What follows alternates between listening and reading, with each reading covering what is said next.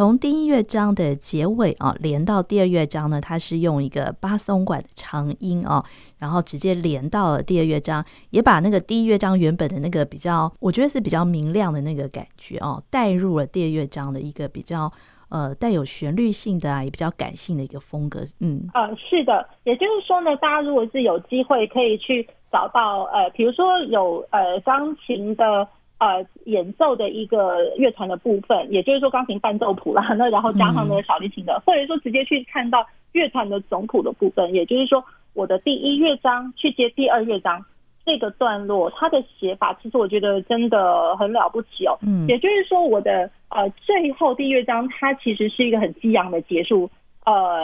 ，really do si do do 嗯 do 就是都是一直在第二拍上面突然来一个图强。嗯也就是说，我的第二大拍上面有图强，那然后第一大拍又是一个重拍，所以它其实真的是从头强到尾，到当当叮当当当当当当当，然后就是一一连串都是一小调的一级的和声，然后包括我的左手还有哎，不是左手啊，就是说我乐团的部分低音域都还会有歌，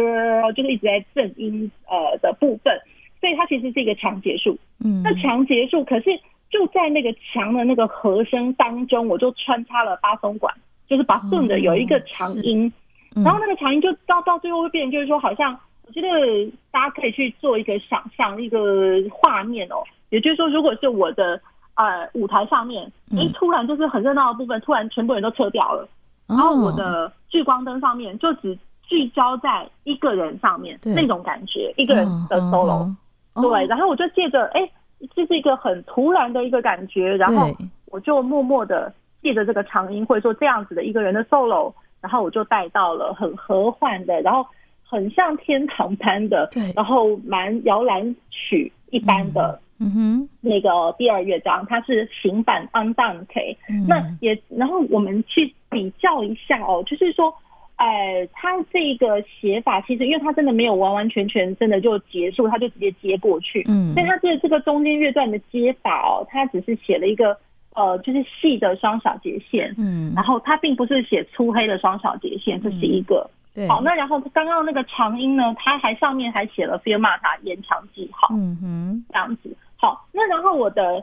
呃，如果比较这两个乐章，就是我的第一乐章是 E 小调，嗯、第二乐章 C 大调。所以我在第二乐章并没有走到原调的呃关系大调去，嗯，它是往下的 C 大调，嗯，呀，那一般来讲，我们听到 C 大调的时候，就会觉得，我觉得有一个很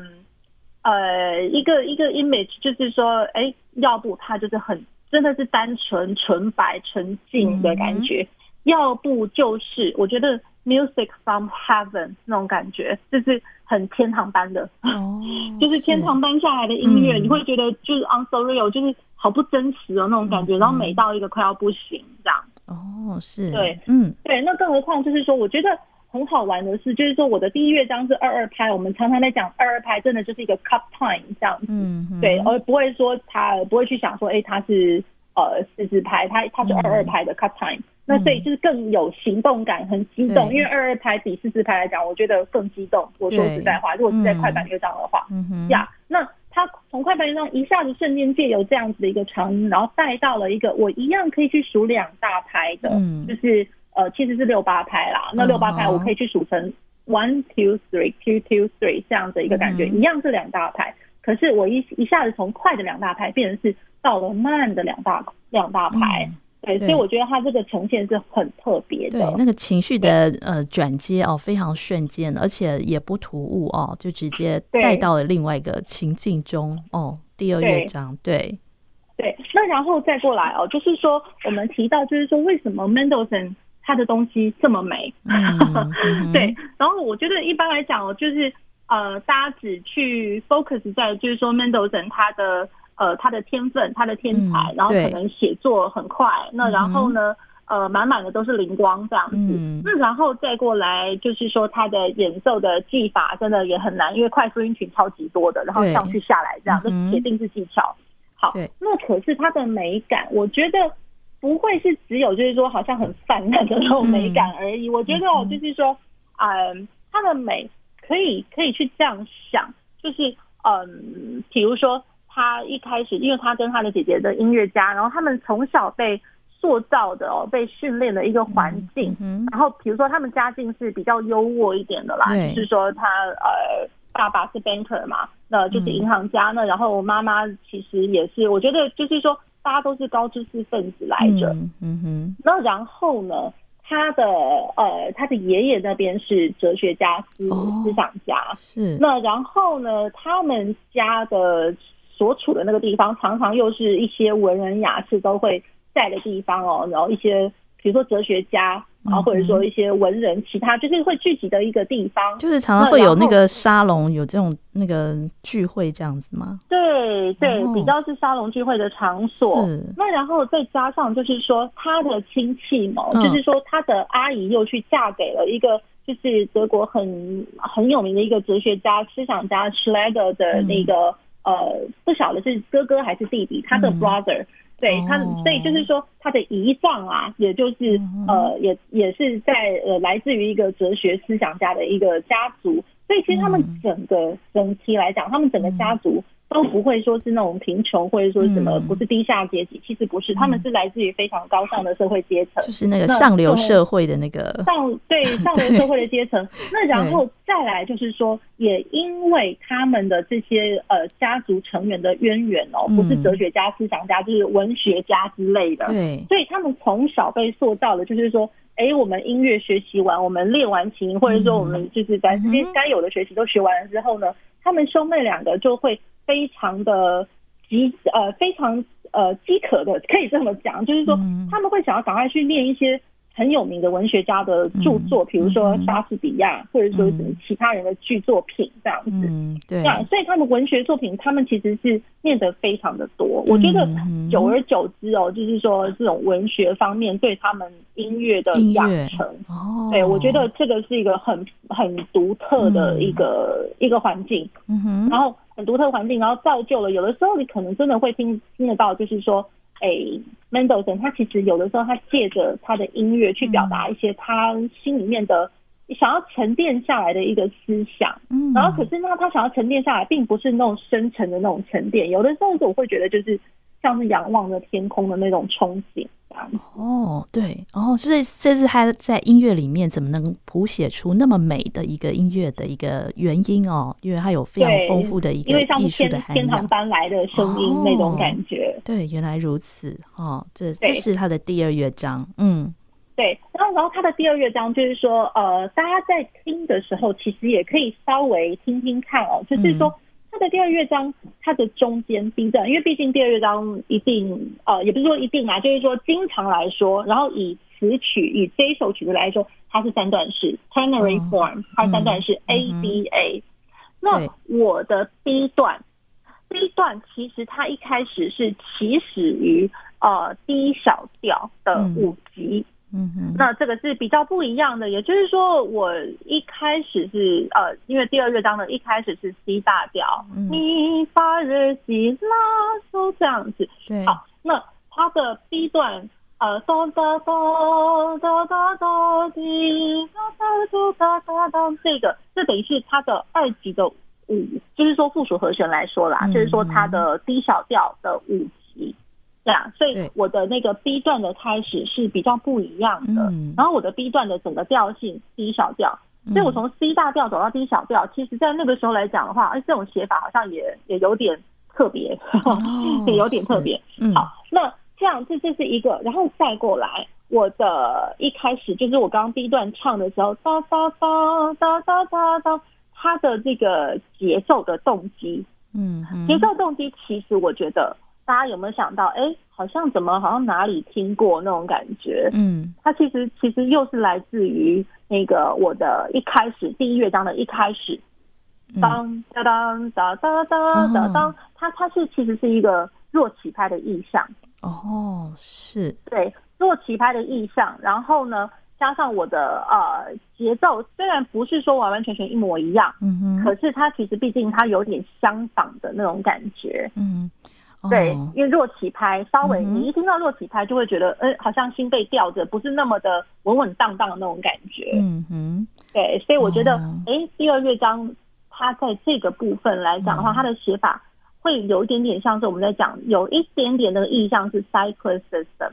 嗯，有一点点像 cyclic system 这样子的一个写法，嗯，那他这样子的一个做法，当然也会继续沿用到第三乐章，嗯，对，第三乐章我们也一样会听得到，就是说，哎，怎么好像那个那个 motive wise，就是觉得，哎，怎么好像有有一点点第一第一乐章的第一主题的那种感觉，哦、所以呃，更不用讲，就是说我们刚刚在第一乐章，我稍微补充一下，第一乐章。它第一主题跟第二主题嘛，嗯，第一主题出现的次数真的超级多的，你很少听到第二主题就是一直在出现，嗯，基本上都是第一主题，好像在各个不同的调性领域呈现这样子。好，我们接下来为大家选播的就是孟德尔颂的第二号小提琴协奏曲的第二乐章。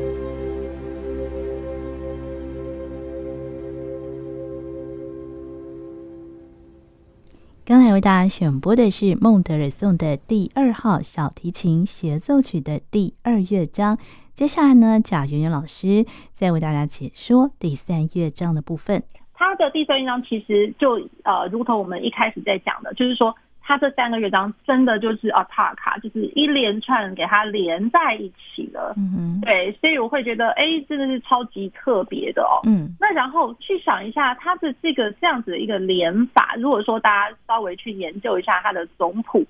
一样了，它就是呃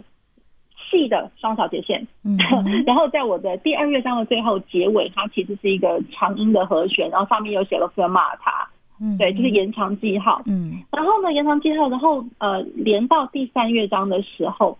然后第三乐章，你可能当下听到那一个段落，会觉得，哎，是吗？这是快板乐章吗？什么的，嗯、就是一开始你会听得到哒哒滴滴哒哒哒哒哒滴啦滴哒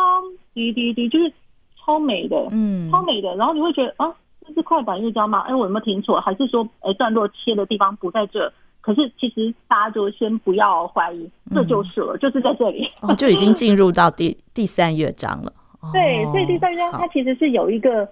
导引的，有一个导奏的一个开始，嗯、这样子。对，所以它的那个导奏差不多就是十十几个小节这样子哦。哦那然后它上面写了 Allegretto non troppo，就是不要太快的稍快板。嗯。那然后呢，再加上 Espressivo。然后 espressivo，然后它的当下它又是弱起拍，嗯，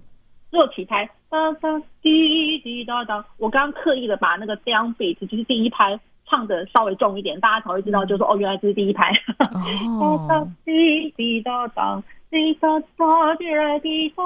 滴滴滴哒滴哒滴哒哒哒。我刚刚是很刻意啊，刻意把第一拍唱出来。嗯，好，所以。就是加重大家对于他的那个弱起的那个呃印象，嗯，那弱起的话，那大家去这样想，我的第一第一乐章的开头，滴滴哒哒滴滴哒哒滴哒滴滴，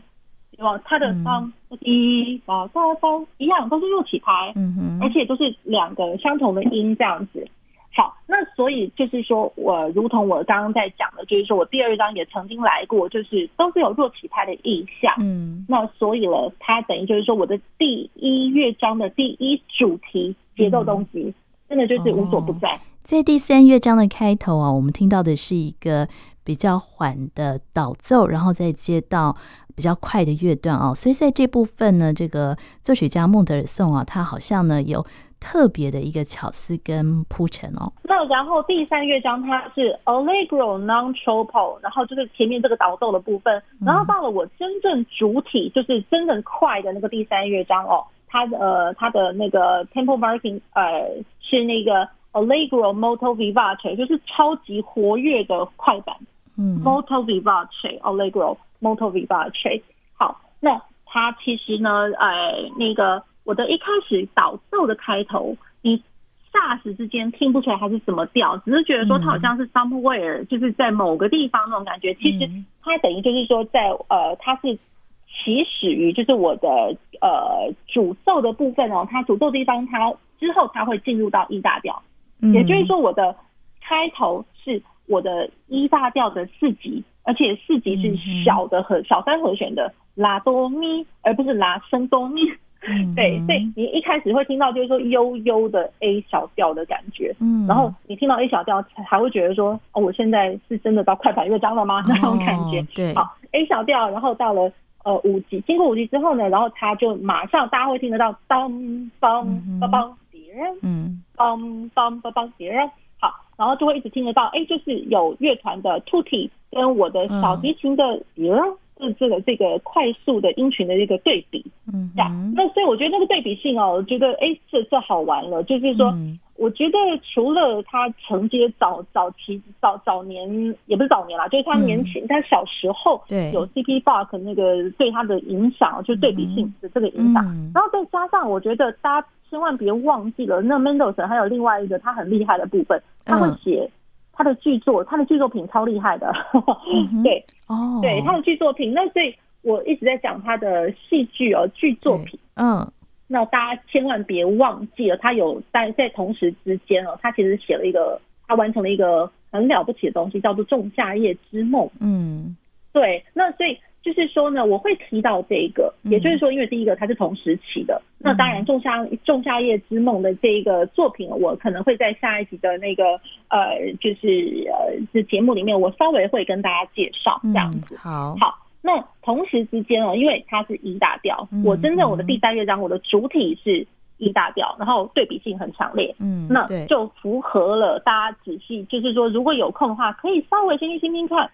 呃一大调《仲夏夜之梦》，嗯，对。对，《仲夏夜之梦》，然后大家去想想看哦，它呃，其实因为《仲夏夜之梦》，它其实前面是有呃，他早年也都是在年轻的时候，很小很小的时候，他就先写成了序曲。嗯那序曲，哦哦、序曲大家就知道后面一定有一个主体是戏剧音乐的嘛。对、嗯。然后他隔了三十几年的时间，哦、到了一八四几年的时候才会写他的舞剧音乐。啊、那他的舞剧音乐，然后他写作舞，他完成舞剧音乐的这个时间，其实正好就是跟我的小提琴第二号协奏曲，嗯、然后差不多的同时间。哦，所以他在他的第，他是同时写了三个作品，还有一个老师。开头说的就是刚刚对未完成的钢琴第三号这样协奏曲，对，所以真的是了不起了。就是说，他同时之间，他脑筋里面真的塞了太多东西了。我说实在话，嗯，对对。那然后呢，他的第三乐章就可以听得出来，嗯，仲夏夜之梦的那个感觉一模一样啊。是老师是说那个旋律有那个仲夏夜之梦的旋律在里面吗？还是呃，其实不是说它的旋律，而是说，我觉得第一个就是呃，Mendelssohn 他常常经常在快的时候，我快速乐段你会听到，哎，他的节奏动机超级像的，嗯，然后要不然就是说，如同火箭般的，一一一直好像。嗯，用呃忙忙碌碌的这样子一直滚动着这种快速音群，哦、因为他的《仲夏夜之梦》一开始，迪日耶迪日耶迪日就超强的哦。好，是那然后《仲夏夜之梦》它的一开始，它的序曲哦，它的序曲一开始也是慢的呀，嗯、也也是慢的，而且是有点像会觉得说，好像有点像是。呃，有点一点点小调的意味，一点点啦。嗯，可是没多久就马上就一大调出来。我觉得跟这个我们现在第三乐章的原本一开头是像是小调版的，然后没多久，哎，大调跑出来了，是一模一样。哦，就整体的那个风格一样，整体的风格很像，都一样，对，都非常像。对，那然后啊，就是说。带过来就是说，它的那个呃，就是很多人会讲呃，会讲到他的第三乐章。嗯，他第三乐章就是因为两个主题哦，就是那个一大调跟我的那个第二主题，其实听起来呃，第一次听到会是那个 B 大调，就是当呃，它的蛮蛮蛮好玩的，就是呃 B 大调。所以第一主题跟第二主题，它常常穿插的出现。嗯、那有的时候你会听到，就觉得说，哎、欸，他真的就因为我会讲第一主题跟第二主题，所以就是心里面想的，我都我都觉得它其实又是另外一个呃奏鸣曲式。对，嗯、可是也会有一些文献上面，他就会直接想说，因为我的第一主题跟第二主题真的太常交杂的出现了，所以大家就会觉得说，它有点像是呃呃 Sonata Round of One，也有人会把它这样讲成说它是呃轮旋曲式啦。嗯。呀，所以这个在曲式上面可能会有一点点，就是说，呃，稍微一点点模糊不清的部分。不过我觉得看大家如何去去想，可是重点就会是说，它有两个呃不同调性，有一点点呃性格上对比的一个主题呈现这样子。嗯嗯、接下来再为大家选播的就是孟德尔颂的一小调小提琴协奏曲的第三乐章。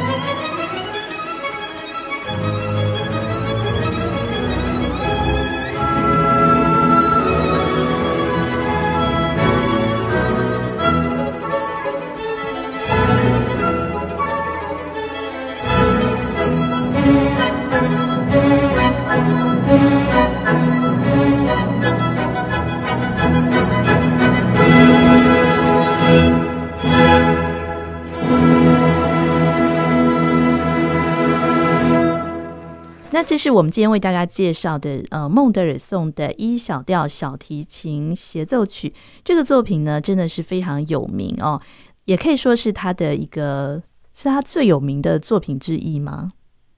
呃，是的，是的，嗯、因为我觉得大家想到，如果说 Mendelssohn 他的器乐作品哦，因为老实讲，就是呃，这个第三号小提琴协奏曲。跟我刚刚讲的，比如说他的舞剧音乐《仲夏夜之梦》，就是说他我呃他的就是他生前最后两个，可以这样讲啊，生前最后最后两个算是很大型的器乐作品了。嗯，对，就是《仲夏夜之梦》跟这个第二号小提琴协奏曲，对，算是比较大型的，也就是说他生前最、哦、最最后的最后的了。哦，那那然后在。之前的话，大家可能就会想到，就是说他真的还蛮多呃有名的作品，比如说他的琼奏，他的八重奏，选八，然后再加上他的钢琴三重奏，嗯，所以说他还有一些就是有名的钢琴作品，那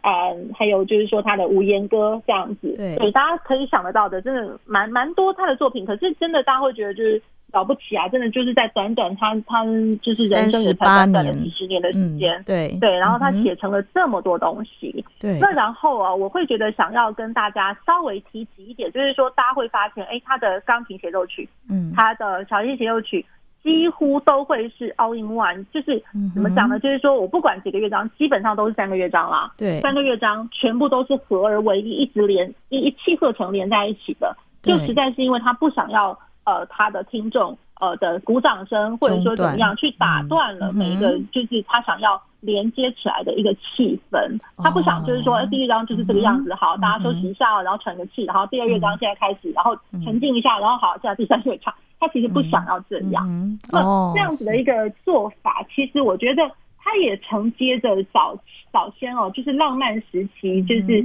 有另外一个作曲家有这么样的一个做法，就是 Carl Maria von Weber，也就是说那个韦伯他的音乐会小品哦，就是 con 呃 concert speaker for Piano and Orchestra，也就是说差不多，也就是说早先其实是在一八二一，也没有早多久啦，嗯，就是一八二一年的呃韦伯的这一个钢琴与管弦乐团的一个音乐会小品，音乐会作品，那。它也是有四个段落，嗯、那四个四个段落，它就是借着就是一个完完全全的，它只是借着 transition，然后它就把它连过去了。嗯，对，所以最早应该可以看得到，就是这样子的一个写法，是从那个 Weber 这个作品来的。哦、嗯，是。那所以我会觉得，就是说在他之后，然后 Mendelssohn 他开始，我觉得多多少少可能有知道了这个作品，然后他也。我觉得实验性的，从一开始最早早先的一个学生时期的作品，一直到他后面这些很重要的成熟时期的作品哦，通通都是这样的写法。对，所以我会觉得，哎，这样子的一个写法，然后再过来，大家去想想看那个。呃，之前我们也提过，比如说像舒伯特的《流浪者之歌》也是一样，全部乐章全部跟你连在一起，嗯、然后更不用讲，我们之后会讲到李斯特的作品也是全部、嗯、呃，就是 B B 小调钢琴奏鸣曲，嗯，它也是全部乐章也都会全部都可以连在一起，哦、对，所以浪漫乐派有太多这种连在一起，乐章之间就干干脆一气呵成的。呃，连在一起的一个大巨大的作品，哦、所以全部演奏完的话，真的，一气呵成，你真的要半个小时，那个气要够长。对，所以这也是他作品的一大特色哈。嗯，对对对，所以我觉得大家可以只呃稍微关注一下他的一些特殊的一些写作的手法。嗯，好，那我们今天就介绍孟德尔颂的第二号小提琴协奏曲。那也非常谢谢贾圆圆老师，谢谢主持人，谢谢听众朋友。